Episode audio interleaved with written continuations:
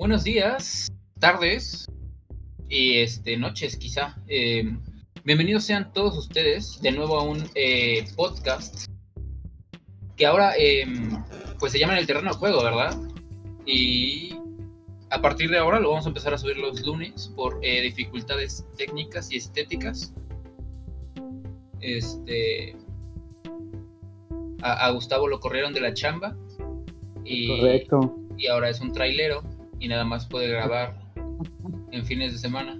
Ya lo viajo por Canadá y nada más puedo grabar dos fines de semana. Exacto. ¿Qué carajo dijiste?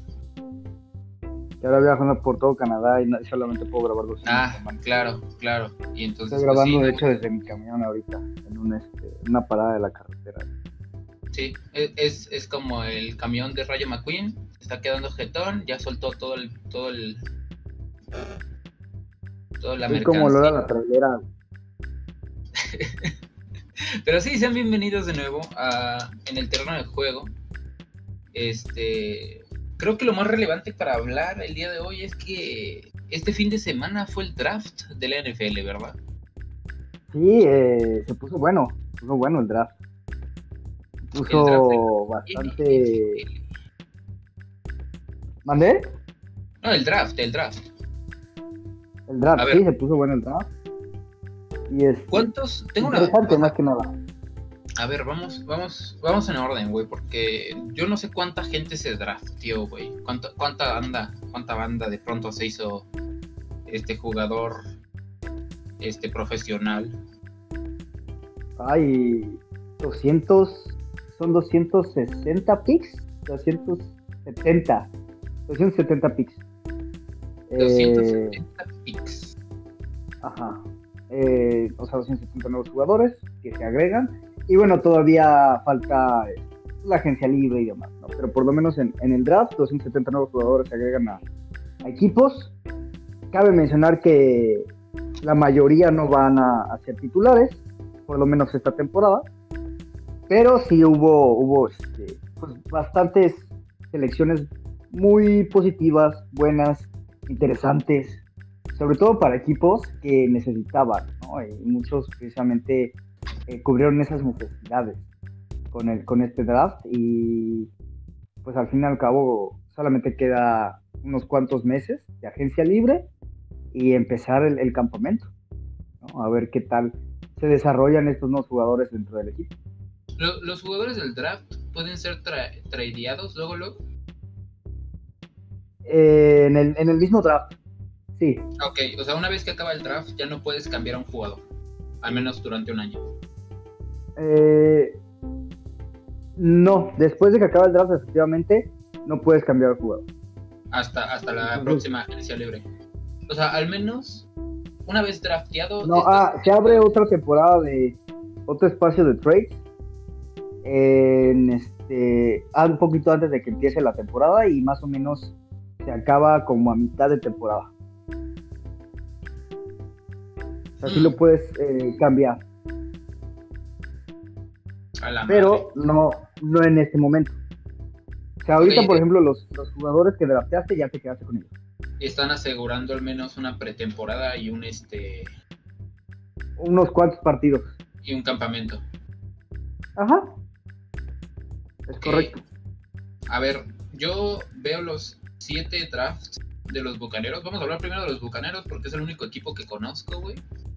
Ok. Porque pues tengo una fascinación, una, una fascinación por los piratas, güey. Sí, no fueron Sí, los sí. últimos. El actual campeón, ¿no? De la NFL. El campeón, es correcto. El holder. Eh, a ver, su primer draft, güey. Y el último del primer round. ¿Qué fue? Yo, da- Su primer, su primer pick eh, escogieron a un linebacker, a un a linebacker. un, ajá, a un rusher, a un este, alguien que va precisamente a ataquear. Se le llama la posición outside linebacker. Eh, la posición que juega, ¿qué, qué es lo que hace? Te alinea en la línea defensiva precisamente eh, afuera. Es como, se en español me parece que se llama a la defensiva. Yo te explico eso en español. precisamente lo que hace es entrar, la mayoría del tiempo entra a taclear al coreback. Eh, algunas veces, ajá, No es el que persigue a los Algunas receptores. veces, dependiendo de la formación, puede salir a cubrir a algún jugador en la zona media, pero la mayoría del tiempo siempre va a estar entrando a, a taclear. Eh, Oye, pero a ver, muy atléticos. viendo los picks, güey, agarraron tres linebackers, los, los, los bucaneros. Sí, agarraron tres linebackers, pero los otros dos realmente van a ser más eh, para desarrollarlos.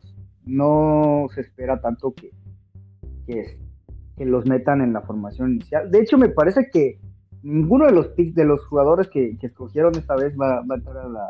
Quizá eh, Joe Taron, que fue el, precisamente el primer pick, Ujú. entre a la formación inicial, pero la mayoría de los jugadores se quedó dentro de Tampa Bay. O sea, la mayoría del equipo ganador del Super Bowl se quedó de- dentro de Tampa Bay.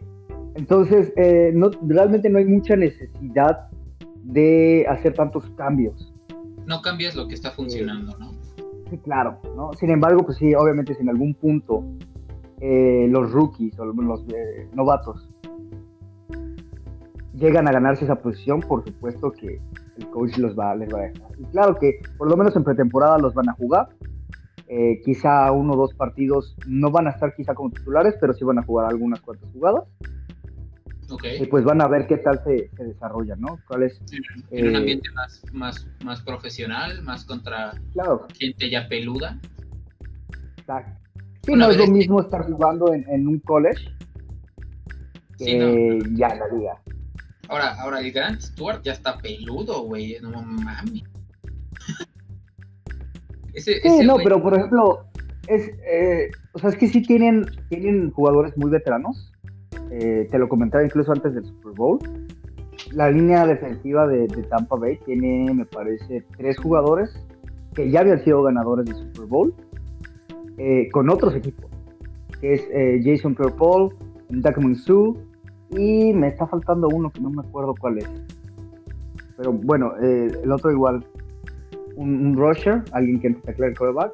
Ya ambos, eh, ambos, los tres tenían precisamente o habían de- debutado un título o tenían un título con otro equipo.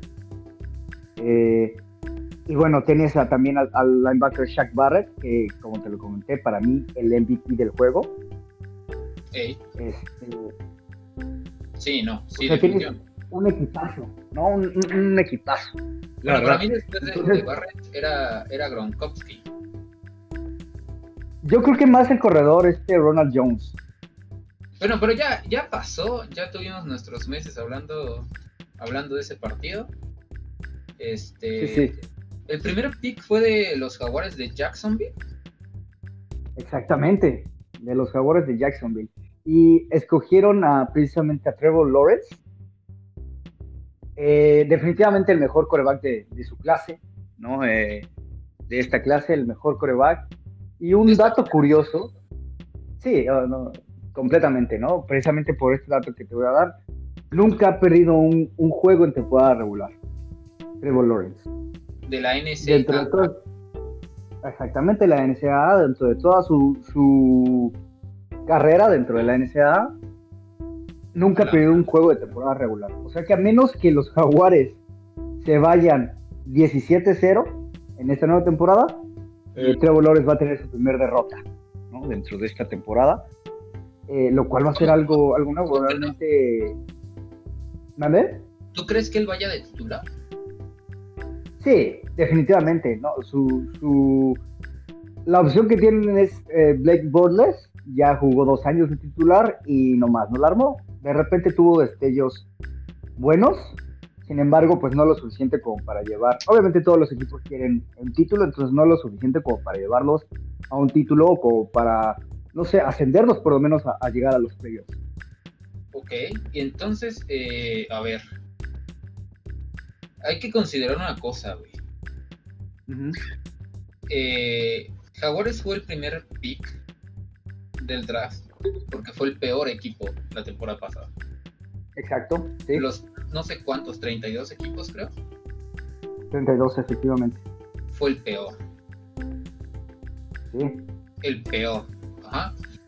Y se agarraron al mejor coreback de la generación. Coreback. Claro. Sí, era... Que no ha perdido, güey. No, no ha perdido. Precisamente, fíjate que... ¿Un partido o una algo temporada? Que... No, no ha perdido ningún partido de temporada regular. Me refiero a que, por ejemplo, la temporada regular se cuenta precisamente los, en el caso de la NFL, eh, ahora son 17 partidos, antes eran 16, y playoffs no se cuentan. Eso, no, ya, no es, eso ya es post temporada. Ok, déjame ya sería va, va a experimentar muy pronto lo que es este perder, güey, porque firmó con el pues peor. Definitivamente, definitivamente, sí. Eh, por lo menos va a tener una derrota. No ha habido ni, un, bueno, solamente ha habido dos equipos este, dentro de la historia de la liga que se han ido invictos en temporada regular. Uno fueron los Patriotas de 2004 o 2002, normal, si no, no recuerdo. Creo que de 2002, que fue cuando perdieron contra Gigantes. Y los otros fueron los Delfines. Los Delfines, efectivamente, del 84, si no mal recuerdo. Sí, sí, del 84. No sé, no me acuerdo de esa de los Delfines. Solo me acuerdo que tenía un amigo bien mamador, güey, que le iba a esos güeyes. Cada que podía me lo recordaba y yo así como... Sí, eh, el único otro equipo que ha tenido una temporada invicta. Sin embargo, pues ninguno de ambos, de, los dos equipos, eh, ganaron el Super Bowl. ¿No? Rarísimo. Se fueron 17-0, 16-0, perdón, en temporada regular y no llegaron a ganar, no llegaron a ganar el Super Bowl. Entonces, realmente no hay equipo que se haya ido completamente invicto. Ah, bueno, a ver, algo que hay que comentar es, hay, vamos a poder probar la capacidad de resiliencia que tiene este, este chavo con la derrota, güey. Porque si nunca lo ha experimentado, güey, eh, va a ser interesante verlo empezar es, a... es algo que, que obviamente uno de las, digo, de los aspectos importantes dentro del deporte es también, eh, pues, la psicología que tienes dentro del juego, ¿no? Sí, güey. O sea, hay que ver qué tan fuerte es para sobrellevar la derrota con el equipo que tiene. O sea, yo no sé qué tan bueno se armó, se armó Jaguares. Jaguares.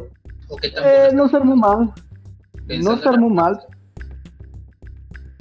Eh, sin embargo, sí están eh, metiendo mucha fe dentro de, de un Sí, claro. Digo, sí, es que sí les va, sí les va a, ayudar muchísimo. Eh, un jugador que pueda hacer un, jugadas grandes como el mismo Trevor, Lawrence, perdón. Sin embargo, pues eh, el, poner la fe dentro de un solo jugador se me hace algo también que no puede ser que no sea tan bueno. Eh, les puede salir el tiro por la culata, como dicen por ahí. No, la madre, está bien altote este güey. Sí, no, es que es un tipo muy atlético. Sí, es un tipo muy, muy atlético. Digo, eh, dentro de picks interesantes está él, ¿no? Con los, los jaguares. El segundo pick general fue Zach Wilson, otro coreback, igual de dentro de los mejores de su clase. Eh, se va para los Jets, que también los Jets es un equipo que venía jugando muy mal, ¿no? El segundo peor equipo. Entonces, eh, también se espera que el esquema que, está construyendo Jets, pues se centre a través de Zach Wilson, al, mismo tiempo que, los Jaguares. En, este caso sí se, se enfocaron más en la ofensiva, por lo menos eh, los Jaguares, y en cuanto a los Jets, se enfocaron un poco más a la defensiva, su secundaria, que era lo que pues más les hacía falta. Ok, esos fueron los, los mejores uh, dos corebacks, se fueron en los primeros dos picks. Sí, los primeros dos picks fueron, se fueron los mejores corebacks. Luego se fue, el tercer pick fue Trey Lance, otro coreback. Eh, se fue a San Francisco, que ahí también se está desarrollando un drama completo con Jimmy G. No se sabe si va a, empezar Jimmy G como titular, si no se, si le van a dar oportunidad o no, si se lo van a cambiar a otro lado. Sin embargo, pues bueno, eh, San Francisco escoge un coreback como su primer pick, lo cual pues es un, por lo menos es un mensaje directo, ¿no? Al coreback de tienes que, que hacer las cosas bien. Ajá, sí, no tienes que hacer bien las cosas porque pues ya tenemos a alguien que te puede reemplazar. En eh, mijito. que claro, igualmente se les puede salir el tiro de la por la culata como Green Bay. Eh, no sé si has estado siguiendo la liga o si, escuchaste este rumor, pero igual hay un drama enorme dentro de la liga con Aaron Rodgers. No se ha retirado. Eh, Pensé que se iba a retirar esta temporada. Efectivamente, que precisamente él está amenazando con su retiro. ¿Por qué? A ver, amenazando. Eh, amenazando, porque ¿Lo está utilizando de ventaja para pedir más dinero o algo en específico? Exactamente, algo así. Lo que pasa es, eh, se desarrolló todo un drama porque eh, lo que pasa es que Rogers dijo, yo no voy a, regresar al equipo mientras el, general manager, el gerente general del equipo, siga contratado. Brian Gottenkos siga contratado en ese equipo, yo no regreso a jugar para Green Bay. A la madre. Entonces, una amenazó con retirarse o con que lo cambiaran, ¿no? Obviamente el equipo lo quiere de regreso porque es, es uno de los mejores quarterbacks. De hecho, lo que pasa es que, mira, eh, hace dos años se cambia la, administración completamente de Green Bay, llega el nuevo eh, gerente general, Brian Gottenscott, y llega un nuevo head coach, eh, este Mike McCarthy, ¿se llama? No, Mike McCarthy se fue, perdón. Y llega ay, Matt LaFleur. Estaba viendo el nombre. Ya Matt LaFleur. Ok. Entonces, hace un año, en el draft, precisamente, el gerente general lo que hace es draftear a un coreback, a uno de los mejores prospectos como coreback, a Jordan Love. Lo draftea y entonces eso precisamente lo que hace es poner presión sobre Rodgers. Porque obviamente lo están drafteando como un posible reemplazo. Claro. ¿No? Pero no es Entonces Rogers dice, ah, cámara, o sea, me quieren reemplazar. ¿Y qué es lo que hace Rogers? La bueno, esta temporada, esta que pasó, ganó el MVP de la liga. Se llevó el MVP de la liga. ¿no? Entonces, la forma de responder de Rogers a me quieren reemplazar es ganando el MVP, pues es como que, ¿cómo me vas a reemplazar? Soy el MVP. ¿No? ¿Cómo te atreves? Y ahora está haciendo este drama, pues eh, prácticamente está haciendo un berriche porque el, gerente general escogía un coreback para reemplazarlo. Entonces está diciendo, o soy yo o no es nadie.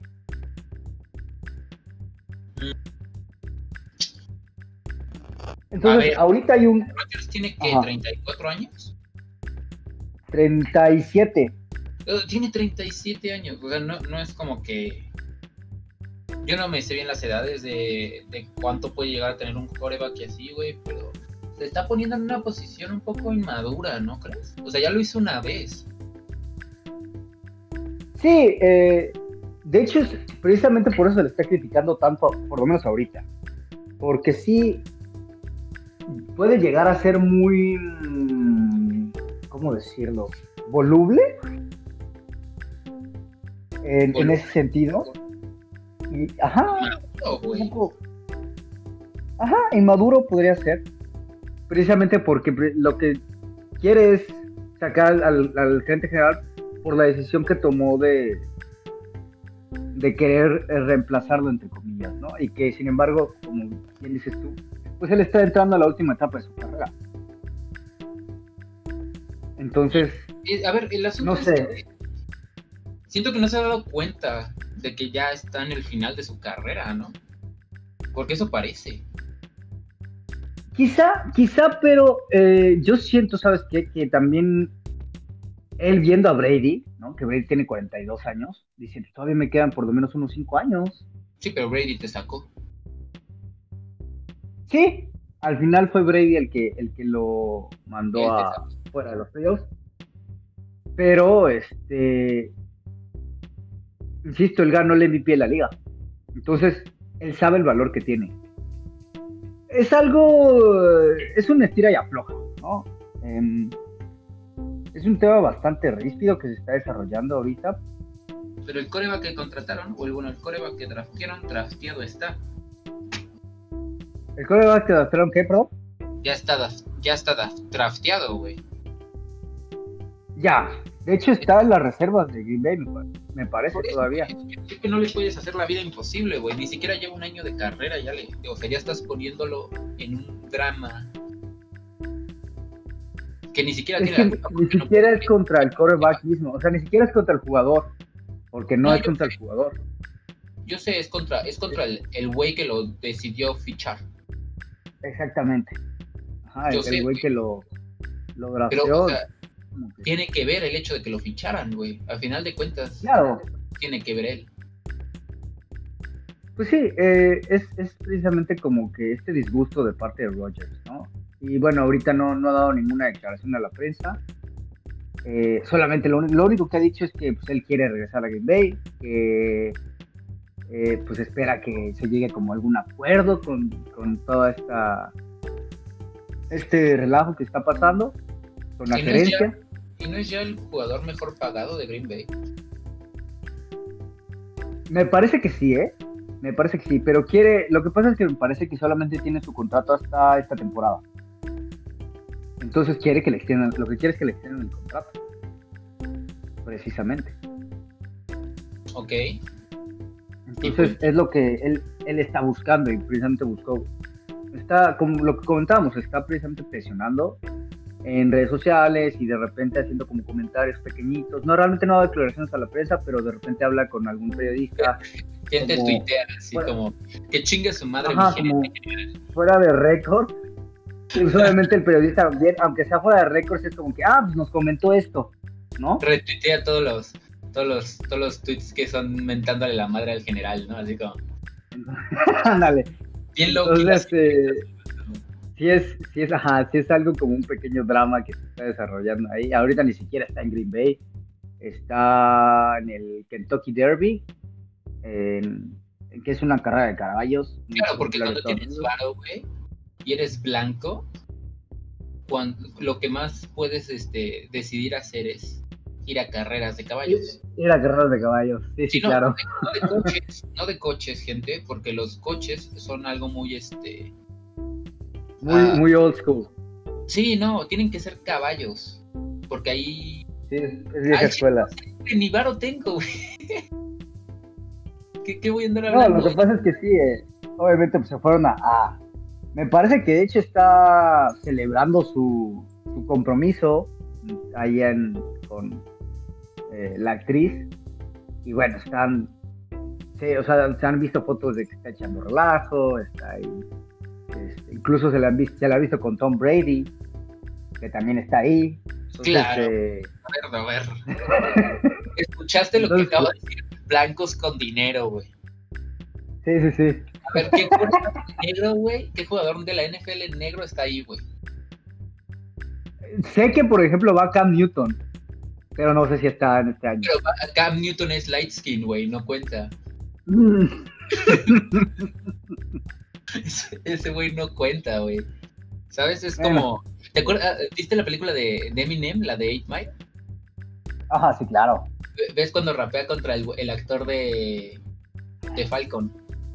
Sí, Anthony Mack.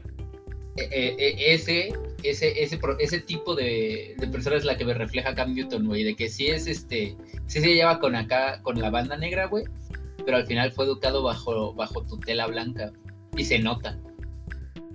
Ah, bueno, claro. Y se nota. O sea, porque yo he visto a, corredores. hay uno que se llama Jones, no me acuerdo, que, jugaba en. No me acuerdo. Eh, los Seahawks, creo. ¿Aaron Jones? No sé, era, era, un corredor, güey, que en, en, el, en, un, en un este.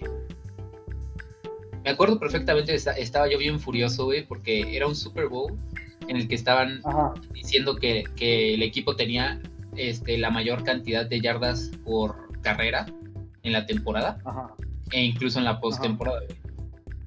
Y llegó el Super Bowl y no se la daban al corredor. ¿Marshawn Lynch? Creo que sí. Ah, Soraya le va a decir. Ah, sí, Seahawks, sí. sí. Este. ese güey. me recuerdes.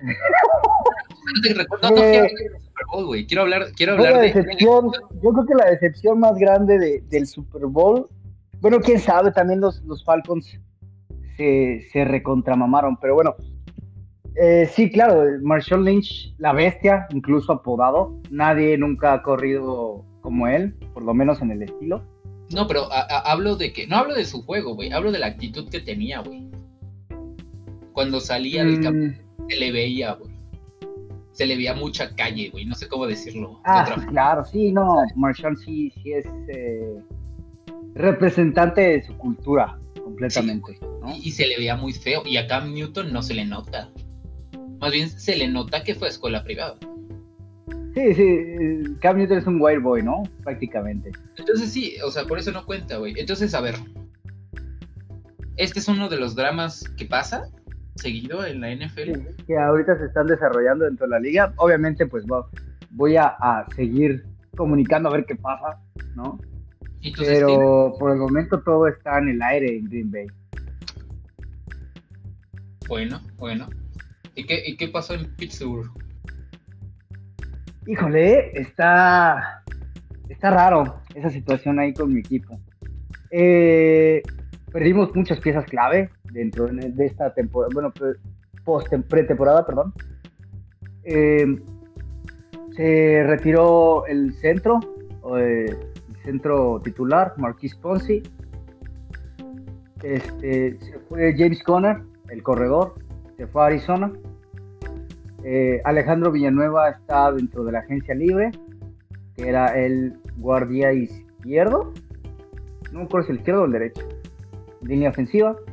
Eh, y me parece que lo van a agarrar, lo va a agarrar eh, Ravens. Lo va a agarrar Baltimore Ravens. Y el primer, el primer pick de, de Steelers fue un corredor, ¿no? Corredor. Un corredor.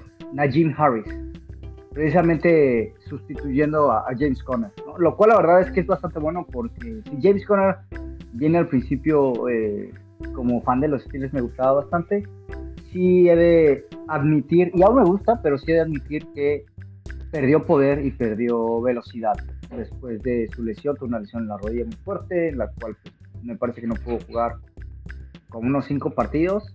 Y regresando de su lesión, eh, pues sí, no, no llegó a ser el mismo.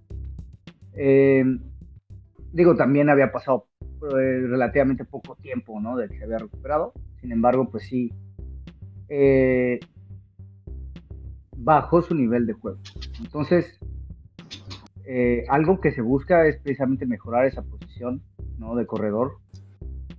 Porque, sobre todo porque el, equipo se está armando alrededor de Rodisberger. ¿Quién es? Se, eh, Ben el coreback, se decide regresarlo, se decide que va a jugar otra temporada con Steelers, eh, lo cual los fans tienen opiniones divididas, sin embargo me parece un acierto porque realmente no tenemos como un reemplazo para Rodisberger, me parece el mejor ah, coreback. que apostar de nuevo por un por uno drafteado o buscar uno en la agencia libre? Eh, lo que pasa es que precisamente como nuestra posición en el draft era bastante baja, número 26 o 28, no mal no recuerdo. A ver, déjame, no me acuerdo porque el 26, entre el 26 y el 28 eran los Browns y los Steelers. Pero bueno, algunas de esas posiciones del draft, eh, sabía, se sabía al equipo que, que no íbamos a poder obtener un coreback, o por lo menos no uno de élite, como para hacer una diferencia. Entonces, eh, precisamente el 24, mira, ni 26 ni 28, no 24 el draft. Eh, entonces, precisamente, pues se decide regresar a, a, ¿no? el, mejor coreback que está ahorita en Pittsburgh. Sin embargo, pues sí, ya se le está viendo la edad. Si lo comparas con sus años, primeros años y con su mejor eh, carrera, con sus mejores años de carrera. Es completamente diferente su juego, ya no se mueve tanto, le cuesta más trabajo retener el balón, le cuesta más trabajo lanzar profundamente. ¿Cuántos eh, años tiene? esta temporada 38 me parece. Para los corebacks, los corebacks que están ahorita como titulares en sus equipos están envejeciendo ya, o sea, ellos se les está empezando a notar eh, la edad. La mayoría, sí. Lo, que pasó con el mismo Drew Brees, que se retiró esta temporada, Eh, se retira a los 40, me parece, Drew Brees. Gran quarterback, como te lo había comentado, histórico dentro de la liga, histórico dentro de, los Santos, pero sí ya le costaba trabajito, las, las por ejemplo, los, los pases profundos, el moverse un poco más dentro del bolsillo de protección. Eh, y por eso, y por eso se ha notado tanto el, la evolución de Pat Mahomes, ¿no? Con, con Kansas. Claro, además de que el juego evolucionó, el juego y la posición eh, de quarterback evolucionó bastante, porque precisamente la posición era muy estática, solía ser muy estática y aún ves vestigios de eso, por ejemplo en Tom Brady. Si tú te fijas en Tom Brady, eh, que es de la vieja escuela, casi no se mueve dentro, o sea, sí, claro que se mueve, pero casi no es eh, tan móvil como otros quarterbacks. Dentro del bolsillo de protección no lo es. Y ¿qué pasa? Llega precisamente, incluso el propio Rogers no es tan móvil. Y, llega precisamente quarterbacks del calibre de Russell Wilson, ¿no? De Cam Newton, de este, Pat Mahomes, de este de Baltimore, ¿cómo se llama? Lamar Jackson, el propio Ryan Tannehill, Josh Allen de los Buffalo Bills, llegan a ese tipo de jugadores que dentro de la posición del quarterback son extremadamente móviles y son extremadamente elusivos. Y entonces la posición cambia. Y muchos de los quarterbacks precisamente antaños, eh, pues empiezan a tener problemas porque necesitan moverse más. Digo, por ejemplo, Rodisberger en... Ajá, no era tan móvil, sin embargo era muy elusivo dentro del bolsillo de protección. Y solía retener, era uno de los corebacks que retenía más el balón. ¿No? Eh, ¿Por qué? Porque lo que hacía era precisamente retrasar eh, el pase para darle tiempo a sus jugadores de que se desmarcaran a sus receptores. Claro. Esta temporada fue uno de los corebacks que más rápido pasaba el balón en promedio pasaban 3 segundos antes de que soltara el balón. De 2 a 3 segundos. Entonces, después de un tiempo, obviamente, los equipos se dieron cuenta de esto y ajustaron lo suficiente como para parar al equipo. Precisamente empezamos con una temporada histórica, ¿no? 11-0. Eh, se empezó 11-0 una temporada histórica y entonces eh, después de eso solamente se ganó un partido. O sea, los otros seis partidos eh, solo ganaron uno. Ajá. de los otros cinco. Sí, de los otros cinco solamente se ganó uno. Entonces, eh, pues los equipos ajustaron para precisamente para Rodisberger. Mucho, mucho de esto es que Rodisberger no tenía ayuda con los corredores. Pero con 11 partidos ya estás en playoffs, ¿no? Sí, precisamente llegamos a playoffs como, como ganadores de la división. Sin embargo, pues no, se eliminaron en el primer partido. Claro, pues también es una cosa de, de el ímpetu con el que vas llegando, ¿no? Si vienes derrotando con, con, cinco, con cuatro de cinco derrotas, pues no entonces, entonces sí, claro, eh, precisamente este equipo, bueno, Steelers se armó como para ayudar a los Eh, draftearon a línea ofensiva, draftearon un centro, draftearon, si no mal recuerdo, un guardia derecho, eh, Najee Harris, que es el corredor, que precisamente se espera que libere presión dentro para, para Rodisberger, para el coreback. ¿Cómo? Pues corriendo la pelota y corriéndola efectivamente, ¿no? Eh, porque pues Rodisberger en un partido llegó a tirar más de 40 pases. Lo que pues te dice la inefectividad que tenían corriendo los Steelers. Y al final tirar 40 pases a ese nivel profesional y con esa fuerza, te cansas. O sea, sí cansa. No lo sé, ¿eh? yo nunca he tirado un pase. No, sí, sí, sí cansa. Sí cansa. El, estar dando pases es cansado. Entonces, eh, pues sí, se espera que el equipo se desarrolle eh, dentro, bueno, alrededor de Rodlisberger. La defensa en sí es buena, sin embargo, pues también se le evitaron algún, algunas piezas. Se fue Bud Dupree, uno de los mejores, había de las mejores duplas, de hecho creo que la mejor dupla de linebackers dentro de la NFL era Bob Dupree del lado derecho de la línea defensiva y TJ Watt del lado izquierdo de la línea defensiva, ambos eh, a las defensivas precisamente que entraban en tackle quarterback, entre los dos hicieron más de 20 capturas a quarterback en la temporada pasada, entonces se queda TJ Watt, sin embargo se va Bob Dupree, se va, me parece que se fue a Cardenales, si no mal recuerdo. No, no es cierto, se fue a Titans. Se fue a los Titans. Los Tennessee Titans, güey. No conozco a nadie que le vaya al Tennessee Titans. Hasta el momento yo tampoco, pero fíjate que una afortunadamente, güey. Dije hasta el momento, hasta el momento. Hasta el momento no tampoco, pero sí tiene una opción grande, sobre todo porque ganaron en 1990, no es cierto, 2001. Ganaron contra San Luis eran los Rams de San Luis, ganaron el Super Bowl. Ok. Entonces, sí, sí, sí. tienen una visión bastante amplia. Además, no están jugando mal. Sin embargo, fíjate que en este draft sí les fue, fue, un, fue raro su, selección, ¿eh?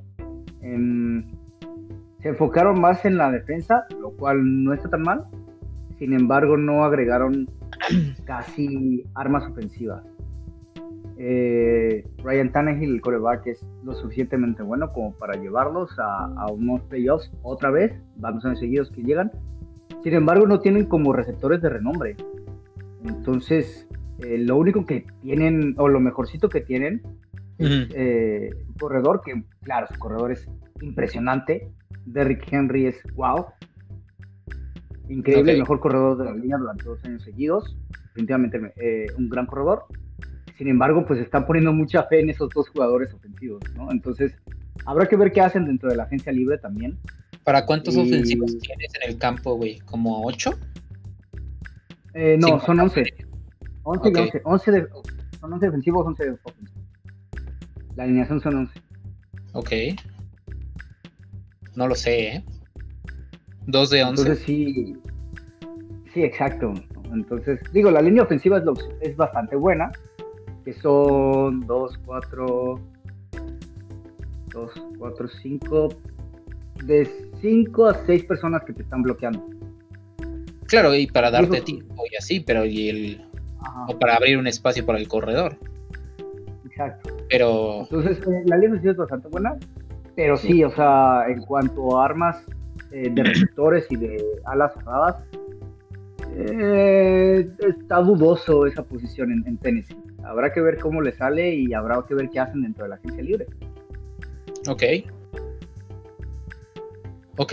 pues este, yo creo que el, último equipo que me gustaría eh, analizar, o más bien comentar. Sí, pues, analizar. Platicar. platicar sería, yo creo que los Cardenales. Eh, me parece el equipo, como lo he venido diciendo durante semanas, más fuerte ahorita de la, de la conferencia norte, después de Tampa Bay quizá. Y eso porque Tampa Bay pues bueno, viene el Super Bowl, ¿no? Y como te dije, trae todo el equipo que ganó el Super Bowl. Sin embargo, eh, Cardenales viene fuertísimo y se armó fuertísimo, tanto con sus contrataciones en esta eh, pretemporada como con sus drafts. Viene muy fuerte. Eh, draftearon esta vez a un linebacker. Eh, se concentraron en el draft más que nada en la zona media de su defensiva, que les hacía falta. Draftearon dos corners, eh, eh, esquineros, un linebacker. Su zona profunda es bastante buena. Tienen a Buda Baker, que es un safety muy bueno, de los mejores dentro de la liga. Entonces realmente se, se enfocaron en, en, los lugares donde tenían o necesitaban ayuda, que era la zona media de, su defensiva. Eh, los jugadores que draftaron, la verdad es que todos bastante buenos, de élite. Mm, me parece que... Dirías que ellos hicieron un muy buen draft. Hicieron un draft bastante bueno, bastante bien hecho. Y me parece bastante eh, curioso porque con las contrataciones que tuvieron, que vienen increíbles. Contrataron a JJ Watt, uno de los mejores defensivos de la liga en, la última década. se contrataron a AJ Green, uno de los mejores receptores de la liga dentro de la década. Tienen a Kyler Murray, el pick número uno hace dos, tres años, no me acuerdo si dos o tres años. Ok. Y Andrew Hopkins, a mi gusto, el mejor receptor de toda la liga en este momento. Eh, está. Lo único que me. Em, me causa, no sé, ruido es que Larry Fitzgerald no ha regresado al equipo. Larry Fitzgerald tiene 37 años, me parece, en este momento un receptor enorme, para muchos el mejor receptor de la historia, este, incluso. Es un tipo que durante tres temporadas no tiró ni un solo paso. A ver, ¿cómo? Ni un solo... Exacto, sí, durante tres temporadas, desde el 2018, o sea, temporada 2018, 2019 y 2020 hasta la semana, me parece, 11, no había tirado ni un solo pase. Y en la semana 11 tiró uno. Uno. Un pase. Y lo interceptaron. no, no, no. Lo tiró. Pero imagínate, para, para aventarte tres años sin tirar ni un solo pase, güey. Increíble, la repetición. ¿Y por qué? o sea, no, no hay por qué. No hay por qué qué. ¿De que no ha regresado? No, de que. Es un gran receptor. Oh, ok.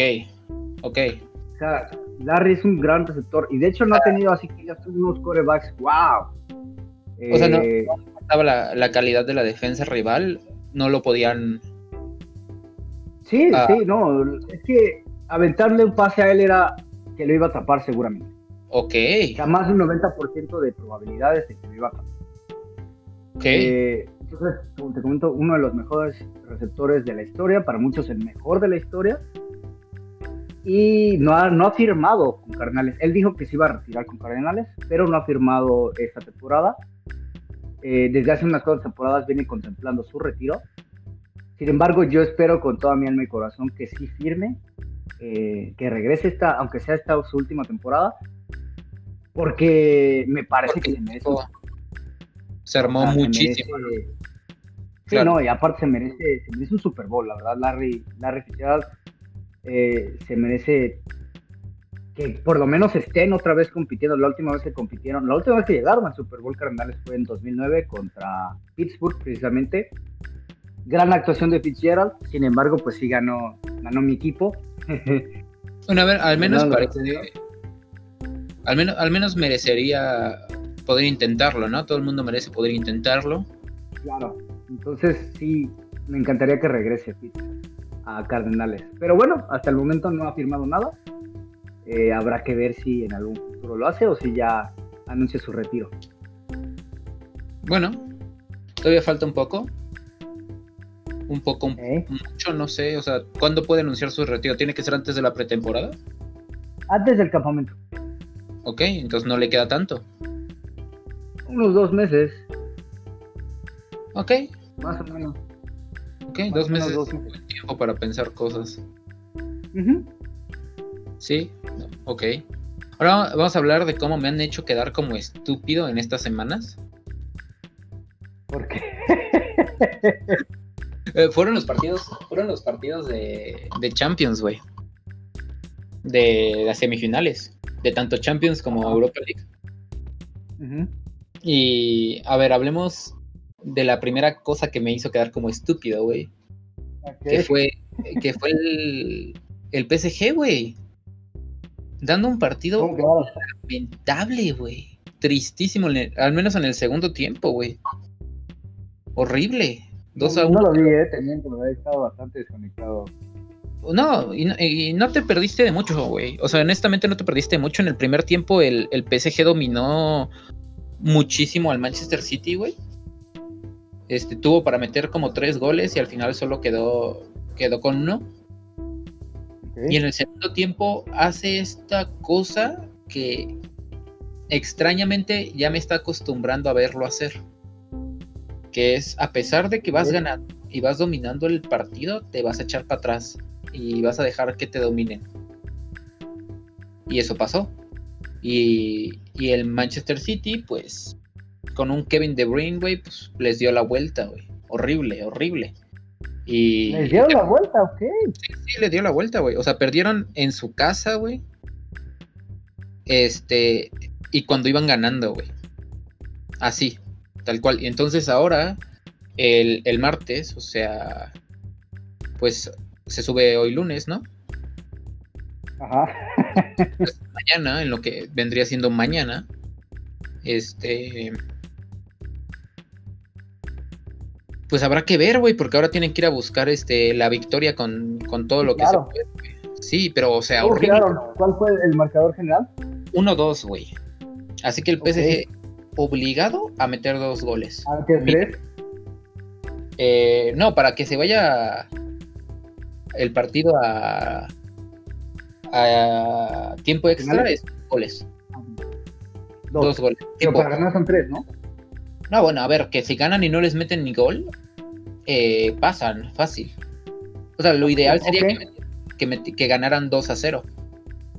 Lo ideal. Ah. Ahora también te estás enfrentando a un equipo de Pep Guardiola, que Pep Guardiola lo que quiere es llegar a una final de nuevo con un equipo, ¿no? Que desde, desde que estuvo en Barcelona no ha podido. No, aparte yo creo que todos, ¿no? Sí, digo, sin demeritar a Pep Guardiola, todos los equipos tratan de ser competitivos. Sí, no, a ver, son. Sí, y el asunto es. Es que no sabes. Fuera, fuera lo que fuera, eh, Pep Guardiola es de los mejores entrenadores de la historia. Y pues. No, no sabes qué va. Cómo, cómo te va a recibir, ¿no? Claro. Entonces, a, a mi ¿Con qué, gusto, con qué tema? el PSG eh, ya tendría que entrar mañana a matar o morir, güey. ¿Sabes? En esa, en esa sensación donde no importa. ajá. Ajá, o sea, ¿sabes? O sea, no me importa si tú me metes tres goles, yo te tengo que meter dos más. Siempre. O sea, yo, o sea, con, con la, con la mente en el que yo tengo que ganar por dos. Así te Con la mente metan, en el juego. Ajá. te metan, güey. Es matar o morir. Y ya, güey. Porque si no, no la van a hacer. Así te lo digo. En el, en el minuto uno, si se ve que no están yendo a matar o morir, no van a ganar. Ok. Sí, o sea, Porque- tienen que ir con toda la carne al asador, ¿no? Como- Sí, y lo han, y lo, lo han mostrado, güey, que si no van a matar o morir, les ganan, güey. Así les pasó contra el Barcelona en la, en la, en la remontada, güey. Robada, Sí. pero al remontada, contra el Robada, ajá. güey. Eh, contra el Real Madrid, pues así les pasa, güey. Si no van a matar o morir, no ganan. Sí, se confían demasiado, ¿no? No, yo diría que. No, no diría que es confianza, güey. Siento que es como. No sé, algún, alguna sensación como parecida al pánico escénico. Ok. No sé cuál es, güey. Pero. Ah, ya sé. Aquí en México le dirían los fantasmas, güey. No sé qué chingados es. Pero los fantasmas. Sí, Y- sí.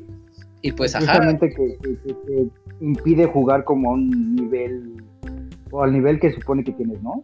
Ahí, Claro, ahí. y tienes, tienes, uh, a ver, tienes de los mejores jugadores del mundo en el equipo. Sí, no, viene rotísimo. Rotísimo el Nada más es algo mental y yo no sé qué chingados hay que romper para que se den cuenta, güey. Porque hay partidos en los que, uff, somos un nivel altísimo. Pero pues quién sabe. ¿Quién, quién Sí. sabe la verdad? El ¿Sabe otro? Ah, tu Roma, digo, mi Roma dio un partido Sí. lamentable, güey. Contra el Manchester United. El jueves pasado. Ajá. Que me hizo quedar como estúpido también, güey. Porque iban ganando. Güey. En, en Manchester. Y el partido quedó 6-2. 6-2, Sí, me están ilusionando, ¿eh? Los Diablos Rojos ya me están ilusionando, ¿eh? Como Claro para sí. volverlos a ver. No, a ver, ya están en Champions, güey. Por la liga. Sí, sí, sí. Pero el trabajo de Ole Solskjaer, este, no sé, como baja la mano, está siendo muy bueno. Sí, sí, sí, está, te digo que me están, están dando ganas de volverlos a ver, porque la verdad es que dejé de verlos hace que dos temporadas, cuando perdían y perdían y perdían y fue así como que ya, o sea, igual que los Pumas, nada más veía los, los resultados. más y la No veía el juego, sino solamente veía los resultados. Pero, sí, están, jugando bastante bien. Le, terminaron, terminaron adaptando seis goles contra la Roma, güey, y yo quedé como idiota diciendo que la Roma podía empatar el partido, güey. Entonces, pues el, Manchester United tiene casi, casi ya los dos pies dentro de la final. O sea. Prácticamente. Tendría que ser una remontada histórica de parte de la Roma, güey, para que. Pues para pasar, ¿sabes? ¿Dónde juega la vuelta? En Roma. Y eso es algo, algo que, que está bien. Y, y fíjate, o sea, la Roma al menos en el pasado reciente nos tiene acostumbrados a las remontadas históricas, güey. Me acuerdo de la... Güey, me acuerdo perfectamente porque eh, hay una narración cuando jugaron, eh, cuando sacaron al Barcelona, güey, hace unos años en la Champions, que llegaron a la semifinal. Este... A la madre, güey. O sea, les faltaba un gol y, y Costas Manolas, un griego, metió un gol. Como en el ochenta y tantos, güey y la narración fue increíble, güey. Empiezan a gritar, este. Yo eh, lo estaba viendo en, en VPN. Lo estaba viendo en pirata, ¿sí?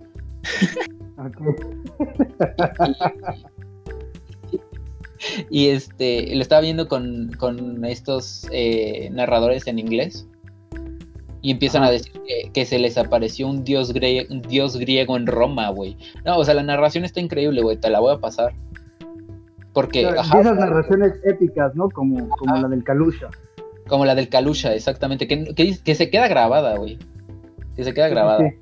Y, y, pues, a ver, no es que le tenga mucha fe a la Roma, güey, porque de verdad no está jugando bien. Pero pues quién sabe, ¿no? Los, los partidos de eliminatoria son cosas distintas. Sí, sí, sí. Es que siempre, siempre sube la calidad de juego. Y bueno, el Arsenal me hizo un clásico Arsenal, güey. Y, y perder contra ti es real, güey. ¿Sabes? Va a perder contra el Villarreal, con un expulsado, güey. 2 a 1, güey. Y este, pues ya habrá, habrá que ver qué pasa. Digo, el Arsenal como que tiene un poco más de motivación ahorita que el Villarreal. Entonces a lo mejor le dan la vuelta y vemos una, una final inglesa ahí en la, en la Europa League. Podría ser, ¿eh? Podría ser. Eh. ¿En dónde juegan la vuelta? ¿En Inglaterra o en...? En Londres. Ay, híjole, ¿eh? puede que sí les den la vuelta. Sí, no, a ver, yo quiero confiar en el Arsenal, güey. Digo, lo confío en ellos, güey, pero. ¿Sabes cuando, cuando llevas años de decepción, nada te sorprende? Imagínate cómo me siento con Pumas. Deja todos Pumas, güey. Imagínate cómo se siente la gente del Cruz Azul, güey. ahorita, ahorita ya entró primero de la liga Ajá, igualó, el récord, igualó el récord de puntos en torneos cortos, el, con 41 puntos, güey. Ok. Eh, y aún así, güey, nadie. Nadie le tiene fe. Nadie que sea. ajá, nadie que no sea de su afición puede decir, no, el Cruz Azul sí va a ganar. Porque pasa, güey. pasa que te saca el Necaxa. Sí, o sea... En el Necaxa no puede, ¿verdad? Pero sí, o sea cabrón, muy, muy cabrón. Y, bueno, ya. Yo creo que aunque gane Cruz Azul en, algún tiempo cercano, va a dejar de ser pues, algo que, olvidemos, ¿no? Que no le quiero decir burla, pero es que, ¿cómo le puedo llamar? Pues sí, no, a ver, eh, sería. No sé, yo, yo siento que el fútbol es una cuestión de, de épocas, güey. Y pues por ahorita al Cruz Azul no le toca ganar. Yo siento que en cuanto empieza a ganar, eh, se le va el poderío a los demás equipos, güey. Pues quién sabe, ¿eh? ¿Quién sabe? Porque dos décadas, más de dos décadas. O sea, Cruz Azul es ya cancha reglamentaria en cualquier lugar del mundo. No, sí, pero... 21 años. De todos modos, güey, o sea, de todos modos, siento que es ese equipo que, una vez empieza a ganar, no la suelta, güey. Pues esperemos, esperemos, porque no he conocido afición más leal que los Cruz Azulinos, ¿eh? No sé, o sea, a mí me da un poco de cringe verlos llorar en el estadio, güey. Sí, pobrecitos. Yo tengo un amigo que toda la vida, desde que lo conozco, lo conozco desde primaria. Toda la vida ha leído Cruz Azul y sí, pobre tipo, o sea, y no, o sea, obviamente lo agarramos de bajada, pero pues cada torneo es como, no manches, o sea, ya cámbiate de equipo, hermano. Y no, no, no, no, nunca, ¿eh? Es este, extremadamente leal. Y nunca he visto al Cruz Azul coronarse campeón. ¿No? ¿No nació antes del 97? No. ¿No? Bueno, sí, nació en el 95, pero no se acuerda. No, pues claro, no los vio campeones, no, pobrecillo.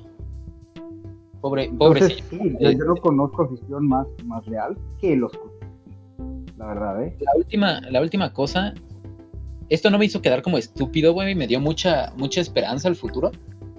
No sé a ti qué tanta esperanza te voy a dar, güey, pero tres de los eh, equipos ingleses que estuvieron metidos en, el, en, la, en la bronca de la Superliga. Ajá, ok. ahorita sus aficionados están pidiendo que vendan al equipo. Los dueños vendan al equipo. A alguien que sí les importe el, equipo. Ajá. ¿Qué? Sí, bastante bueno. Entre ellos está el Manchester United, que por cierto, ah, el día de ayer iban a jugar el clásico inglés contra Liverpool. Y, y, unos bueyes este, aficionados del Manchester se metieron a la cancha y no dejaron que se jugara el partido. Entonces tuvo que posponer. Y estuvo bien, güey, porque si perdía el Manchester United, el City ya era campeón. Entonces lo pusieron al menos una semana más. Y. Hasta les combino, ¿no? Está ese, está el Liverpool también. Están hablándose sobre que los aficionados están provocando un poquito de presión para que los dueños vendan. Y pues la noticia más feliz del día es que el Arsenal también está en esos nombres. Es lo que te iba a decir, el Arsenal. Es el Arsenal más, o sea, es el Arsenal es el equipo con los rumores más serios de una venta. De Cronky, ¿no? Que dices que ya, que ya quieres que se... Ajá, a ver, Cronky en algún momento dijo que no acepta menos que dos mil 500 millones de dólares por el equipo. Ajá. Pues no es tan, caro, o sea, bueno, suponiendo lo que le da. yo no los tengo, no, Obviamente yo no los tengo, pero eh, comparando lo que precisamente le produce. Sí, no. 500 millones de dólares es poco. Sí, sobre todo porque no le mete ni un peso el maldito idiota, güey. Claro que le va a producir un Sí, no, o sea, digo, comparando lo que, lo que produce de, dinero, se me hace poco. Y el asunto es que de esos tres equipos, solo hay un equipo con alguien serio para comprarlo, que es el Arsenal, güey. Y se llama Daniel Eck, ¿se llama? Creo que se llama Daniel Eck, no, no estoy seguro, güey. Eh, pero es uno de los dos fundadores de Spotify. Daniel oh, uno de los fundadores de Spotify. Spotify por favor, patrocina nuestro podcast. Eh, pues no creo que Spotify pueda. No sé, güey. De todos modos, eh, eh, Daniel, Ek dijo, dijo en rueda de prensa, en tweets y en rumores muy serios. O sea, todos los este, grandes güeyes que hablan de traspasos y, ventas y desmadres están hablando sobre que este güey va a presentar una, una oferta este, para comprarle Arsenal, güey. Y el asunto es que sus declaraciones no son de alguien millonario solamente queriendo conseguir un bien, ¿sabes? Porque todas estas declaraciones empiezan con yo he sido fan del Arsenal desde pequeño. Sí, o sea, entonces eh, como que está precisamente buscando el bien del equipo. Está buscando el bien del equipo. Y no, y, y tú pensarías, no te creo, güey, eres un millonario, güey. O sea, podrás ser fan del equipo, pero al final vas a ver por tu. Por el dinero. Claro, y el asunto es que de pronto se empieza a juntar con jugadores de los exjugadores del, del famosísimo equipo invencible del Arsenal, güey. Y entonces eh, se habla de que Thierry Henry, eh, Robert Pires y Patrick Vieira van a formar parte de, de la oferta inicial de Daniel O sea, quieren hacer una cooperativa. No, no, no, una cooperativa, güey, una junta. Eh, O sea, porque el, o sea, sí, una junta, no sé cómo se llama, socios, Ajá. este, donde Daniel Ek, pues, va a ser el, el propietario general y ellos van a ser partes, no propietarios, pero par- partes administrativas del equipo. Entonces, el hecho de que tengas a exjugadores y a un güey que aparentemente es súper fan del equipo como dueño, pues ha hecho que los aficionados todavía presionen más en las afueras del estadio y en las redes sociales a Kronke para que Ajá. venda.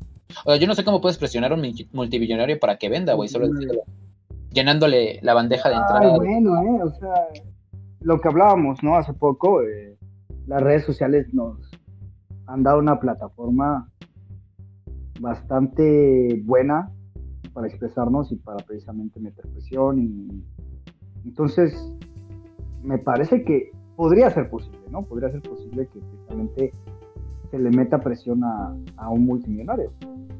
¿Por qué no?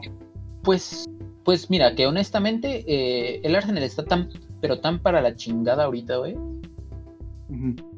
que este una venta no se me hace para nada descabellada, ¿sabes? Una Vale, reestructuración completa del equipo. Porque mira, que si no ganan la Europa League, no están en competencias europeas en 20, en, en- por primera vez en 20 años, güey. O sea, tiene que ganar la Europa League. No, Por primera vez en 23 años, güey. Que no van a ir a una competencia europea. Ok. Si no ganan, si, si no ganan la Europa League. No tienen tiene que forma. precisamente ganar para poder hacer algo, ¿no? Entonces yo no sé si en este punto yo no sé si prefiero que pierdan la Europa League. Porque perder la Europa League significa que no va a haber varo Claro. y eso significa Que- para sí, que una pérdida para vender. Claro. y eso es presión y entonces pues puede entrar la oferta perfectamente. Ahora también hay que considerar el orgullo como fan que tienes, güey, de que quieres ver a tu equipo campeón, ¿no? Sí, sí, sí, o sea, no es eh, cualquier cosa ver a tu equipo perder. Entonces, Eh, pues comparando, por ejemplo, con, con el americano, no es como que, eh, no sé, como bien comentamos, el peor equipo tiene el primer draft como para mejorar su equipo, su, sí, su, sus jugadores, su equipo, Pero no es como que tampoco quieras ver a, a tu equipo ser el primer, el primer pick, ¿no? Porque pues, significa que jugó pésimo. Entonces, siempre buscas, al fin y al cabo, como aficionado, pues que haya una victoria o que por lo menos den algo decente. Pues sí, exactamente. Así que eh, no lo sé, güey. Honestamente, honestamente habrá que ver qué pasa una vez acabada la temporada. Ajá. Y, y hay varias personas, no solo Danny Leck, pero hay muchas otras personas con rumores más leves que quieren comprar el Arsenal. Entonces yo creo que la presión está ahí. Y Yo creo que se podría comprar, se podría hacer, digo, eh, Inglaterra es un país muy organizado, eh, una cooperativa, ¿no? Eh, quizás no solamente para comprar el Arsenal, sino para comprar los tres equipos. Se podría hacer. La- pues, uh, no lo sé, güey. Es muy, es muy comunista lo que estás diciendo en estos momentos, güey. No, porque comunista, pues cada quien tiene una parte de- del, del equipo, al fin y Ah. al cabo. Pues, pues habrá que ver qué pasa, güey, la verdad. Pero pues yo creo que ya nos pasamos de tiempo. Este, lastimamente, como, lastimosamente, ahora como estamos grabando, güey, no se puede ver eh, cuánto tiempo llevamos. No, no se puede eh, apreciar el tiempo que llevamos hablando. Entonces, pues, muchas gracias por acompañarnos una vez más en, en este eh, bonito podcast, bonito, entretenido En y familiar emisión. podcast. en esta emisión nueva semanal de, de este podcast. Eh, les Sí. agradecemos por escucharnos una vez más. Recuerden Yo que soy eh, Gustavo y estamos con Raúl y eh, como iba diciendo mi compañero, sí, sí, recuerden que ahora vamos a estar los lunes. eh, ahora en todo- todos los lunes, ahora en, en el mismo programa, de, en, el misma, en la misma cuenta de Spotify, Radio Sports MTL. Pero ahora los lunes a las 6 de la tarde espero que estén nuestros podcasts allí. Cada lunes. Cada, cada lunes, excepto, excepto los días feriados, porque los días feriados tengo que ir a misa. claro, tenemos cita con Diosito. Sí, no. No, no, no, pero muchas gracias y hasta la próxima. Hasta la próxima.